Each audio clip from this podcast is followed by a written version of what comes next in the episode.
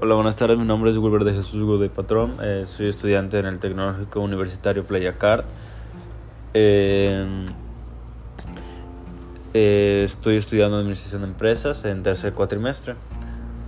Bueno, pues el tema que quería hablar el día de hoy era sobre el ambiente interno de una organización.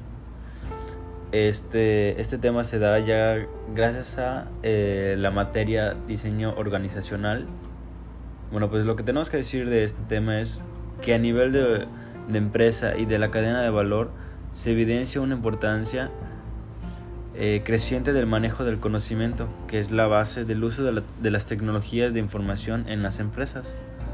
En la forma en la que las nuevas tecnologías son usadas por las empresas se puede diferenciar entre el uso infraestructural o genérico y el especializado. Bueno, pues una de las partes importantes de este sería la cadena de valor. Eh, pues lo que tenemos por decir de este es que su uso infraestructural o genérico de las tecnologías de información en las empresas es, pues en el primer caso, la tecnología soporta funciones como la comunicación audiovisual, que entre estos entra la telefonía fija, el móvil, entre etcétera, etcétera.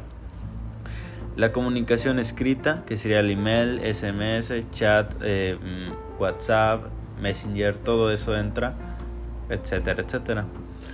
El, el, acceso a datos gracias a la digitalización, almacenamiento y distribución de documentos de la empresa y la búsqueda de información en Internet. Otra cosa que tenemos que hablar de este es el uso especializado de tecnologías de información y comunicación en las empresas. El segundo caso sería el uso de especializado de las nuevas tecnologías. Las empresas se benefician a través de soluciones que apoyan los diferentes procesos internos de sus negocios y aquellos externos que lo relacionan con su cadena de valor, como los que se describen a continuación. Eh, las tecnologías de información, en estas vamos a poder encontrar esto de varias que se explicarán en el transcurso de este podcast. El primero sería la gestión estratégica del, de las TIC. Em, pues lo que podemos decir de este es que la gestión estratégica, eh, los directivos o dueños de las empresas pueden disponer de instrumentos que les permiten aplicar e implementar conceptos de programación y orientación estratégica del negocio, así como monitorear en todo momento, gracias a sistemas de captura automática de datos, el grado de cumplimiento de su acción empresarial con los objetivos establecidos. Otro sería la de gestión financiera en este existen aplicaciones que facilitan el monitoreo de las situaciones económicas y financieras de la empresa, así como su capacidad de generar rédito y utilidades. El ERP, ERP Enterprise Resource Planning, es, esas son lo que significa sus sílabas. Eh, es la planificación de recursos empresariales en otras palabras, recopila los datos de las transacciones compartidos por las diversas fuentes de una organización, elimina la duplicación de los datos y proporciona una integridad de datos con una única fuente de confianza. Otra, otra de estas sería la producción. En la producción se utiliza sistemas de diseño de, de producto y de procesos productivos del tipo eh, CAD y CAM que estos significan Computer Aided Design y Computer Aided Manufacturing, y de desarrollo de, de prototipos y manufactura, eh, integrados con sistemas de monitoreo de calidad que reducen los tiempos y costos de producción y hacen un uso más eficiente de insumos y maquinaria. Esto es muy importante ya que esto lo que, nos lo que le permite a las empresas es poder reducir el, tiempo en el que se hacen y tener un, mejor, un, mejor costo al momento de producción y calidad. El, el siguiente sería de gestión de cadena de suministros. Este Las empresas disponen de aplicaciones que permiten gestionar los stocks y planificar el suministro, emitir órdenes de compra, verificar las entregas, administrar la, logística y gestionar la relación financiera de la, empresa con sus proveedores. Eh, el siguiente sería gestión de clientes. En este se beneficia de aplicaciones y soluciones de tecnologías de información y comunicación basadas en la web. Con estos sistemas, las empresas pueden gestionar su relación con clientes, brindar servicios de postventa, analizar los pautos de ventas, procesar facturas y gestionar pagos, comunicarse con los clientes para conocer sus intereses y preferencias, etc. Esto ayuda a las empresas para saber qué es lo que quieren los clientes y que los clientes puedan puedan pedir sus productos eh, de manera rápida en línea. Así ya no, así se le corta el tiempo y se le entrega de manera puntual y de buena calidad. Eh, otro de estos sería la promoción, que es una estrategia web, la cual con más frecuencia está haciendo uso de las redes sociales como Facebook y Twitter. Es importante para fidelizar clientes y revelar información acerca de productos y mercados potenciales le seguiría la distribución. La, eh, la, innovación es la base de las economías occidentales. La competitividad de las empresas y los niveles de empleo pasan por conciliar la innovación con el resto de objetivos de las organización, organizaciones. El creciente papel del comercio eléctrico modifica las concepciones tradicionales de la localización los horarios comerciales o los servicios complementarios.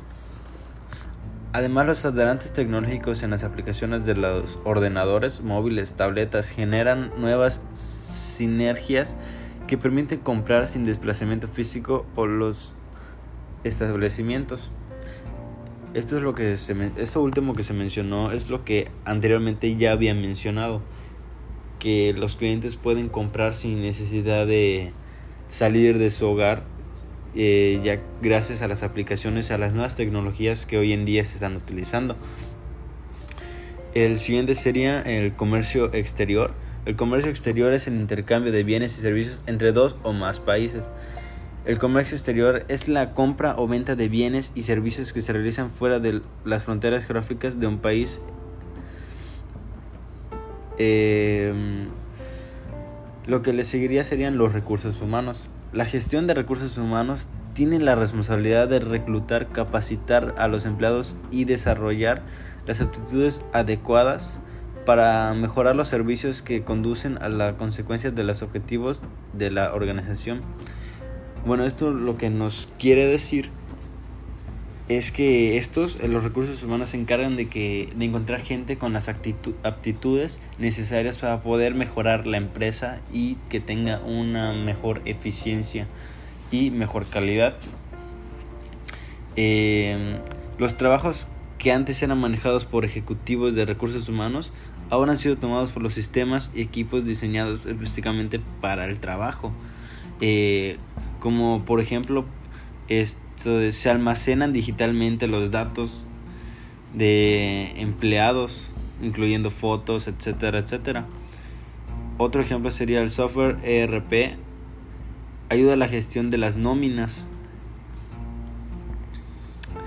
Bueno, pues hemos tocado todos los puntos sobre el ambiente interno de la organización, pero me gustaría tocar también el ciclo de vida de una empresa que ese está formado de cuatro. El, el, último, la última etapa de este ciclo de vida se, se divide en dos. Eso ya es dependiendo pues la persona. Esto, esto pues ya lo explicaré. Eh, pues la primera etapa sería el nacimiento de una empresa. En esta pues en esta se nos va a reflejar cómo es que, que va a ir avanzando la empresa dependiendo su nacimiento. Puesto que si una empresa y tiene su nacimiento, pero no sabe ni, qué es lo que necesita, ni lo que quiere, ni no tiene visión ni misión, pues esta no, no se le garantizará mucho. El, eh, la segunda etapa será el crecimiento y aceleración. En todo caso que, la empresa en su nacimiento sí tenga esta misión y visión, ahí entra el crecimiento y aceleramiento, que es cuando la empresa empieza a aumentar, ya sea de máquinas, e empleados, entre otras cosas.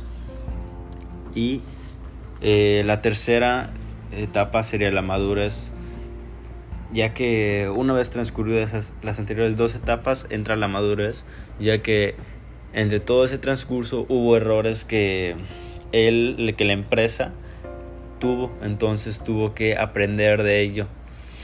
Y, en, la cuarta, en, en la cuarta etapa es lo que mencionaba hace un momento. Se divide en dos. Si aprende de sus errores y puede, y puede mejorar la empresa para bien, este tendrá un renacimiento que es aumentará y tendrá un éxito eh, garantizado. Pero si no aprendió de, de sus errores, si no maduró lo suficiente, este tendrá un declive, lo cual hace que la empresa no, no crezca como debería.